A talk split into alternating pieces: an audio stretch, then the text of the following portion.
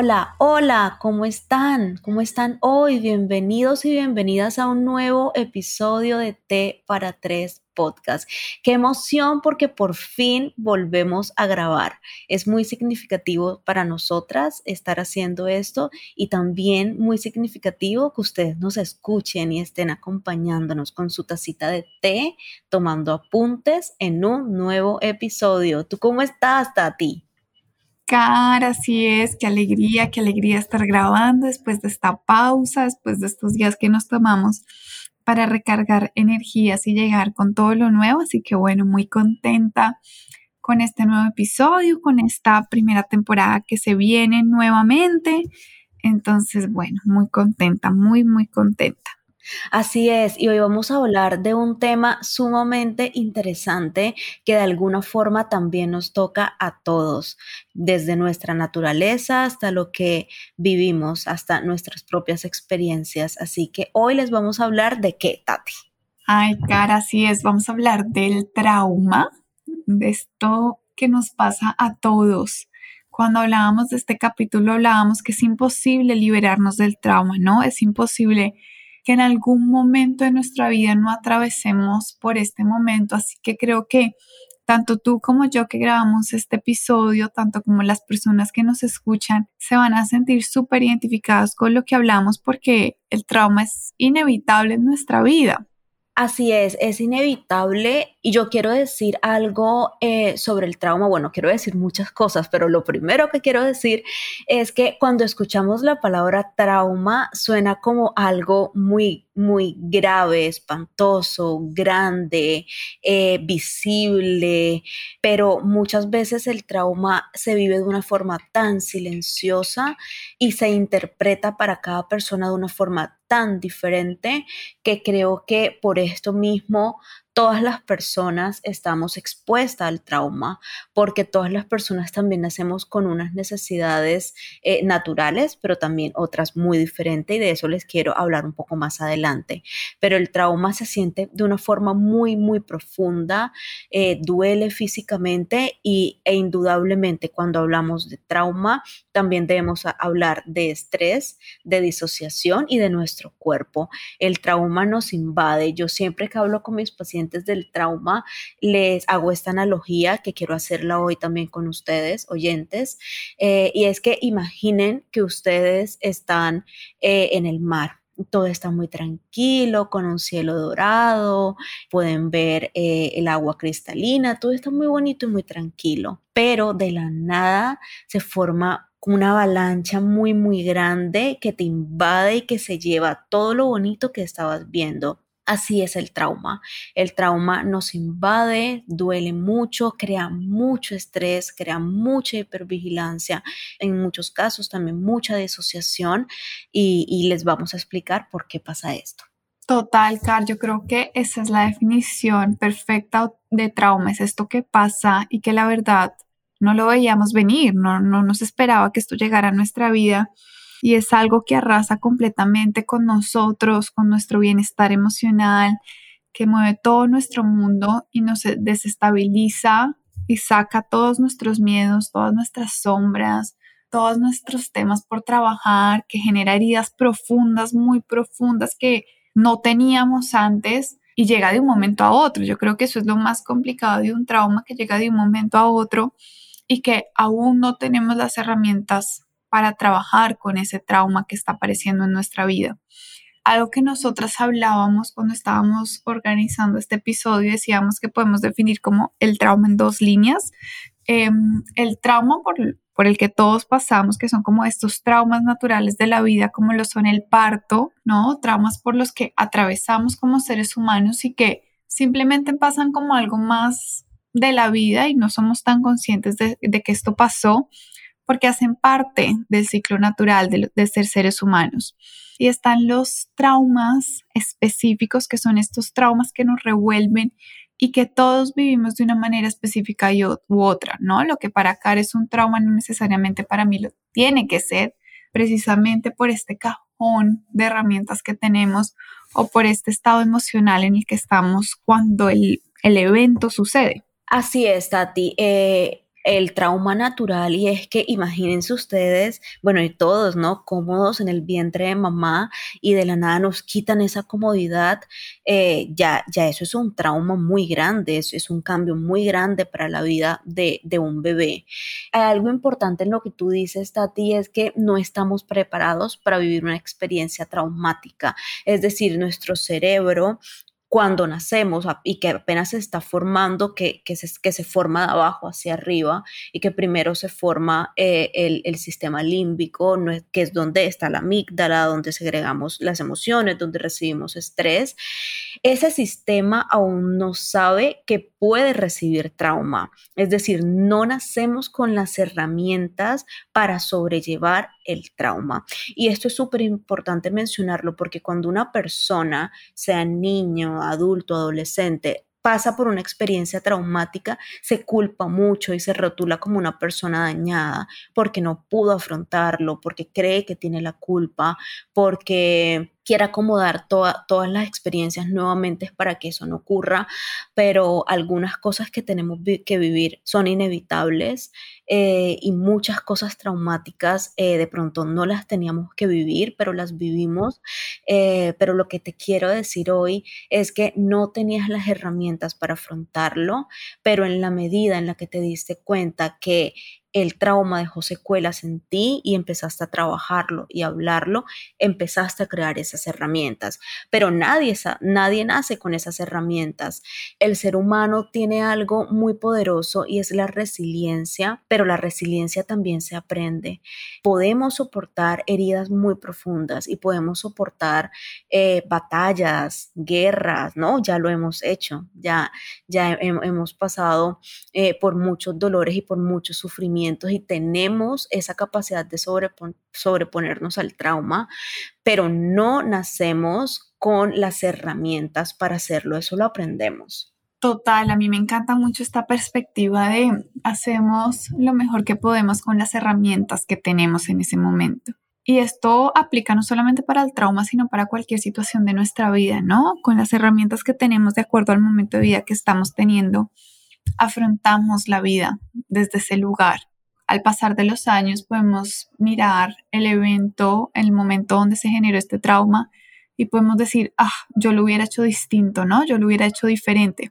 Pero claro, eso lo puedes decir hoy, ¿no? Meses o años después porque ya tienes nuevas herramientas y esas nuevas herramientas las adquiriste con ese trauma que viviste, ¿no? Si no fuera por ese trauma o esa situación o ese evento por el que pasaste, no tendrías las herramientas que tienes hoy.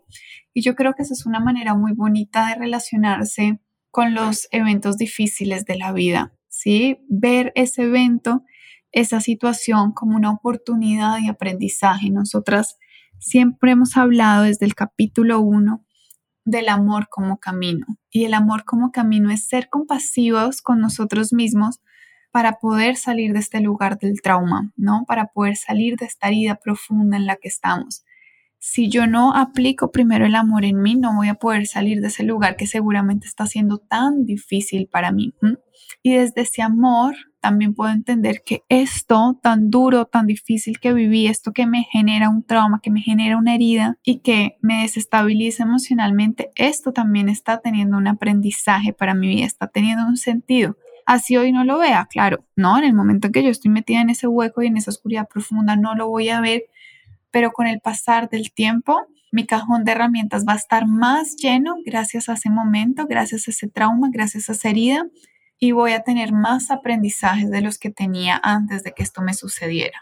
Así es, Tati. A mí me gusta mucho una frase que Freud dice y es que cree que el hombre, o sea, lo, dice así tal cual, cree que el hombre sufre por los recuerdos que se cuenta. A mí me gusta muchísimo y cuando hablo de trauma creo que es necesario hablar de los recuerdos que nos contamos porque pasamos cuando pasamos por una experiencia traumática nos quedamos estancados en el pasado. Es decir pueden pasar años meses puede pasar un tiempo eh, muy largo y aún seguimos estancados en los recuerdos que nos estamos contando constantemente. Y esto también es producto de la hipervigilancia. A ver ¿Qué es la hipervigilancia?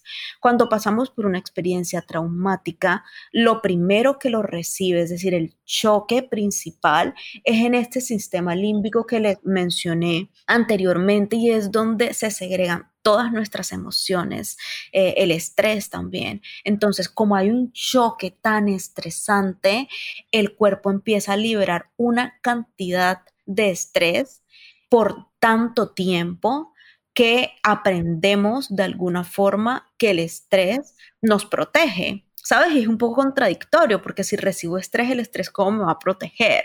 Pero el estrés y la incomodidad que sentimos en el momento traumático fue también lo que nos ayudó. Nos ayudó a movilizarnos, a seguir adelante, a sobreponernos de alguna forma porque nuestro cuerpo quedó alarmado, entonces utilizamos el estrés y la movilidad para protegernos, pero como nuestro cuerpo aprendió esto, aprendió también que de, esa forma hipervigilante podemos de alguna forma sobrevivir, ¿no? Porque sobrevivimos.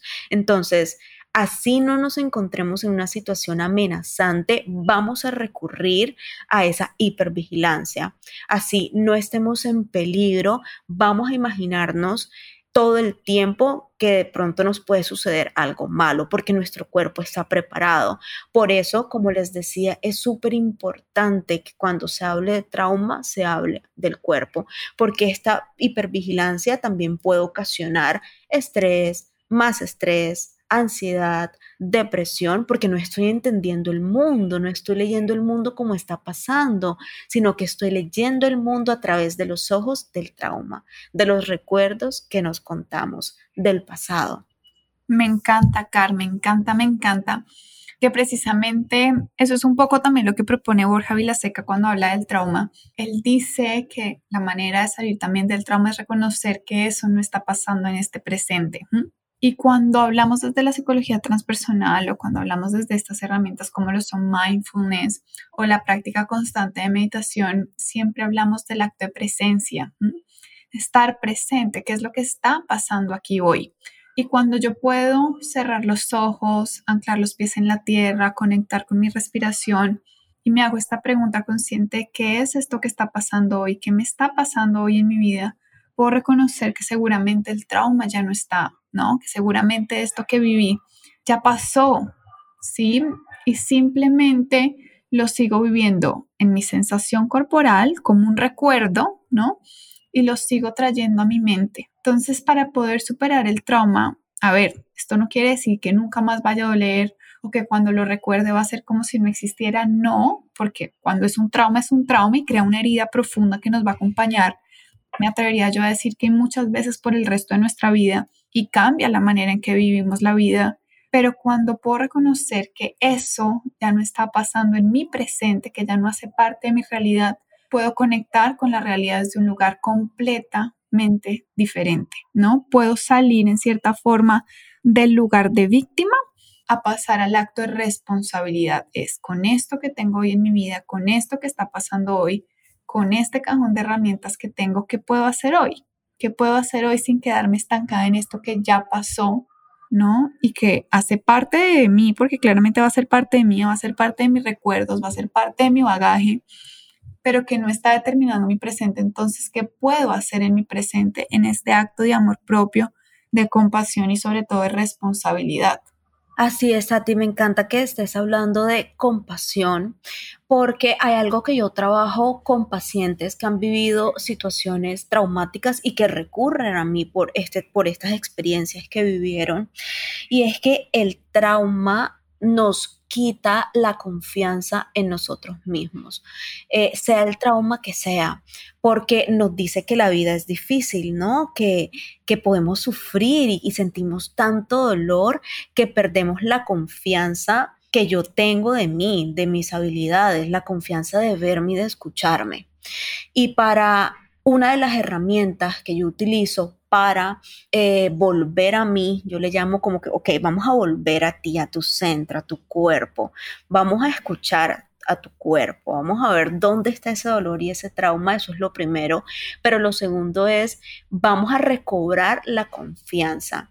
Y recobramos la confianza haciendo actos pequeños todos los días que nos demuestren que la vida no es solamente sufrir, que yo puedo hacer cosas por mí misma, que yo puedo construir la vida que yo quiero tener y que esa avalancha no es permanente en mí, porque como yo les decía anteriormente y quiero nuevamente recalcarlo porque es sumamente importante, muchas veces las personas que hemos vivido un trauma nos quedamos atascados en el pasado. Creemos que la avalancha es nuestra vida y la avalancha no es tu vida esa confianza que perdiste porque pensabas que de pronto la vida era difícil o porque alguien te arrebató la confianza en ti misma eh, y suena lógico, pero de pronto no es tan lógico, obvio, es recuperar la confianza, es todos los días proponer hacer algo para ti y por ti, así sea pequeño, grande, como lo quieras ver.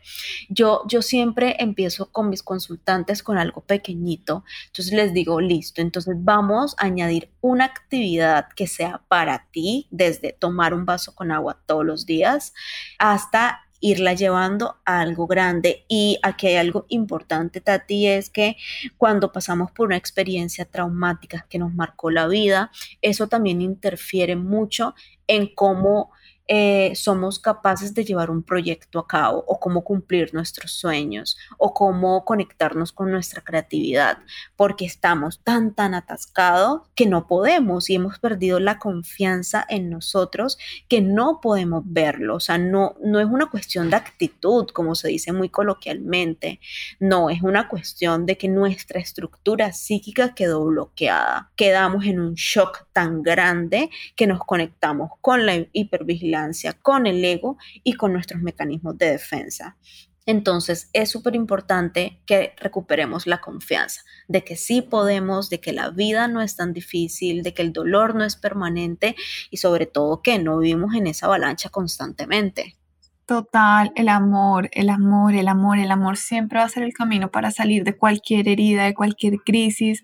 Este poder mirarnos al espejo, mirar nuestros ojos, mirar este corazón y esta alma que están heridos y poder mirarnos al espejo y decir, aquí estoy contigo, ¿no? Estoy aquí para salir de esto, ¿no? Es ir a donde nuestro niño, donde nuestro adolescente, donde nuestro adulto y abrazarnos completamente y decir, de esta salimos juntos desde este lugar de autocompasión, de decir, básicamente, estamos haciendo lo mejor que podemos con las herramientas que podemos. Y hay situaciones que no dependen de nosotros, hay traumas que vivimos que se nos salen completamente de las manos, que no son nuestra culpa. Y sobre todo en esos momentos sí que necesitamos tener autocompasión para poder, como dices tú, reconstruirnos poco a poco, con mucho amor, con muchísima calma. Algo que yo quiero también resaltar sobre el trauma y que también es algo que yo digo mucho en consulta es el afán que tenemos por salir de esa herida, por salir de ese dolor y para que atravesemos cualquier herida desde un lugar consciente, necesitamos meternos en el dolor, en la herida, en el trauma, para poder sanarla, para poder vivirla conscientemente, para poder encontrarle el sentido y el aprendizaje en nuestra vida, para que cuando salgamos de ese lugar salgamos muchísimo más fuertes y no nos quedemos precisamente estancados o atascados sin poder seguir adelante. Así es, Tati. Bueno, quiero hacer un paréntesis, es que al lado de mi casa empezaron, hay una construcción y creo que se escucha un poco, pero bueno, no pasa nada, pero quería decirles, porque de pronto el audio cambia un poco, pero no pasa nada, vamos a continuar con esto. De este lado no se escucha. entonces, perfecto. A ver, yo, yo tengo dos comentarios, Tati, que creo que pueden ser importantes, y es que a veces pensamos que el trauma lo recordamos. O sea, es decir, a veces pensamos que el trauma es eso grande, impactante que pasó en mi vida, que fue un antes y, un después. Pero yo, yo como Carmen, no creo que haya ni una persona en el mundo, y esto es muy atrevido, ¿no? Pero me atrevo a decirlo, que no haya vivido una experiencia traumática. Les voy a colocar un ejemplo para explicarme mejor hace algunos meses una paciente recurrió a mí me dijo, adulta, eh, no puedo conectarme con el dinero, o sea, estoy todo el tiempo pensando con miedo, no, no duermo, porque pensando que no voy a tener dinero, pensando que me van a echar del trabajo, estoy angustiada eh, porque en mi mente algo va a pasar con el dinero que me va a quedar sin nada. Empezamos a hablar mucho sobre su niñez ella me decía que tuvo una niñez muy tranquila, papás amorosos, abuelos cercanos, tíos eh, con, con, sus primos, una familia muy, muy, muy cercana, muy tranquila. Pero cuando empezamos a hablar del dinero en su niñez, y esto ella no lo recordaba, o sea, es decir, esto ella no lo tenía tan presente en su vida. Pero cuando empezamos a hablar de su niñez en relación con el dinero, con su papá, con su posición económica, ella recordó que vivió mucho tiempo de su niñez estresada porque escuchaba a los papás hablar del dinero, de nos vamos a quedar eh, sin la casa si no pagamos la hipoteca, que ella decía, son tan amorosos conmigo que yo no puedo ayudarlos y se estresó tanto que eso fue una situación tan traumática para ella que 20 años después todavía seguía presente. Es decir, a veces no tenemos, o bueno, no tenemos que ir a una guerra o que sobrevivir a una experiencia sumamente dura, que se considere sumamente dura para vivir una experiencia traumática. Eso es lo primero que les, quería decir. Eh, y dos, es que cuando se habla de trauma, que creo que está muy relacionado con lo que acabo de decir, también hay que hablar de las secuelas del trauma. Es decir, no todo trauma, no toda experiencia traumática conduce a una patología. Es decir, si yo tengo una experiencia traumática no quiere decir que eso me conduja a la depresión. En muchísimos casos sí, pero no en todos. hay que hablar de esos, de esos casos, de esa pequeña estadística. Y es que puede que mi, mi cuerpo lo absorba, puede que no lo recuerde, pero quedo con mis mecanismos de defensa tan activados que precisamente esas son las secuelas. Y esas secuelas intervienen en nuestra vida, en nuestro día a día, en la forma en cómo amamos, cómo nos relacionamos, cómo hablamos, cómo somos en el trabajo, cómo nos relacionamos con nosotros mismos. Total, Car. Y eso que dijiste, a mí me encanta esta aclaración de que el trauma no necesariamente tiene que ser un evento realmente profundo, ¿no? Como esto de la guerra que propones tú o, o una violación una herida profunda y creo que para esto precisamente fue que hicimos nosotras el capítulo de heridas, ¿no? Heridas emocionales, heridas del alma, que se complementa muy bien con esto que estamos hablando hoy, ¿sí? Heridas emocionales, trauma, niño interior. Creo que son tres episodios que donde se escuchen los tres unidos, es información espectacular y divina para el alma, porque es reconocer que hay situaciones de nuestra vida, que hay momentos de nuestra vida que quedan grabados en nuestro inconsciente, que no lo reconocemos, pero que están marcando patrones de comportamientos en nuestra vida adulta. Entonces, poder coger estos patrones y desmenuzarlos, mirarlos, ir a lo profundo, es poder empezar a sanar, ¿no? Sanar estos, estos traumas, estas heridas y sobre todo recordar lo que decíamos ahorita de que esto no está pasando en mi presente en mi presente ya no hay escasez, en mi presente ya no estoy en ese lugar de herida, en mi presente ya no estoy en ese lugar de trauma. Entonces con esta información de mi presente, pues tengo un millón de posibilidades. Creo que eso también es importante tenerlo en cuenta. Así es, Tati. El trauma eh, no se cura o no se sana eh, solamente hablándolo, pero sí que hablarlo es una herramienta importante. Decía Gabor Mate, eh, especialista en adicciones. Me gusta algo que dice él y, y es que el trauma muchas veces no es el evento que ocurrió, el evento traumático, sino es no poder hablarlo. Entonces, al hablarlo, lo liberamos y es súper importante pero la hipervigilancia y las secuelas no se sanan solamente con hablarlo, sino que el cuerpo debe reaprender, o sea, como si reformateáramos nuestro cuerpo, que ya no está en una situación de peligro, que ya no está en el pasado. Es un poco lo que, lo que acabamos de, contarles. ¿Tú qué crees, Tati, o qué recomiendas que deba ser una persona que está muy estancada en, en el pasado, en el trauma? Car, yo creo que empezar por lo que tú acabas de decir, buscar ayuda, empecemos por ahí. A veces el ser humano se resiste mucho a levantar la mano y decir, para esto necesito ayuda. Entonces, cuando estamos muy estancados en el trauma o en cualquier situación de nuestra vida, es levantar la mano, pedir, ayuda y empezar a hablar del tema.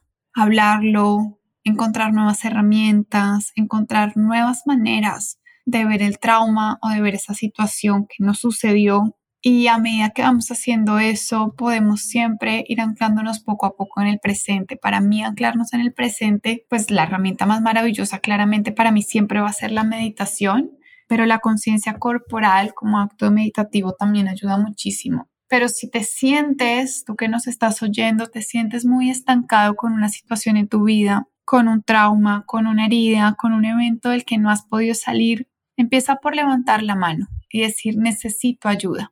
Ahí ya estamos haciendo mucho. Así es. ¿Y tú, qué dirías? Bueno, a mí me gusta mucho un libro que ahora les voy a recomendar y, y en ese libro el profesor Elvin Serrat dice algo muy importante y es que el peor sufrimiento son las mentiras que nos contamos. Y es que a veces eh, sabemos que estamos estancados en algo que nos pasó o que debemos recurrir a ayuda, eh, pero a veces no lo hacemos y no lo hacemos porque tenemos mucho miedo de encontrar qué hay, porque fue mucho más fácil decirnos mentiras para protegernos. Y dice otra cosa que para mí es muy interesante y es que la gente nunca puede mejorar sin saber lo que ya sabe y sin sentir lo que ya siente. Es decir, el dolor está ahí, la información está ahí. Eh, busca ayuda, háblalo, busca con quién hablarlo porque de pronto no todas las personas están dispuestas a, escuchar de forma asertiva y hablar de forma asertiva cuando lo necesitamos. Recurre a un especialista de la salud mental y puedes hacerlo. Puedes hacerlo porque todas las personas somos resilientes por naturaleza. Y recuerda que para eso también estamos, Cari y yo, para acompañarte en lo que necesites, para escucharte. Y por eso te damos esta información tan valiosa que confiamos que llegue a tu alma, a tu corazón y que la compartas con todas las personas que sientas que la necesitan y que pueden resonar con nosotras. Así es, el libro que les, les recomiendo y, lo recomiendo sobre todo a los colegas se llama El cuerpo lleva la cuenta. Es un libro supremamente interesante y actualmente me estoy leyendo otro que se llama Sánate, conecta con tu esencia mediante la psicología holística eh, de Nicole Lepera. Ese lo recomiendo eh, a, todo, a todo el público, ¿no? No necesariamente a colegas. Eh, y es, es, bastante, bastante, bastante interesante. Así que nada, muchísimas gracias por acompañarnos a un episodio, a otro episodio de T para Tres Podcast. Si te gustó lo que escuchaste, por favor, ayúdanos a compartirlo para que esta comunidad siga y siga y siga creciendo. Gracias por llegar hasta acá. Gracias por escucharnos, gracias a ti, Car, por tu sabiduría y tu amor. Y bueno, nos vemos en el siguiente episodio que también estará lleno de abundancia de información. Así es, a ti, Tati. Chao, chao, te quiero. Chao, chao.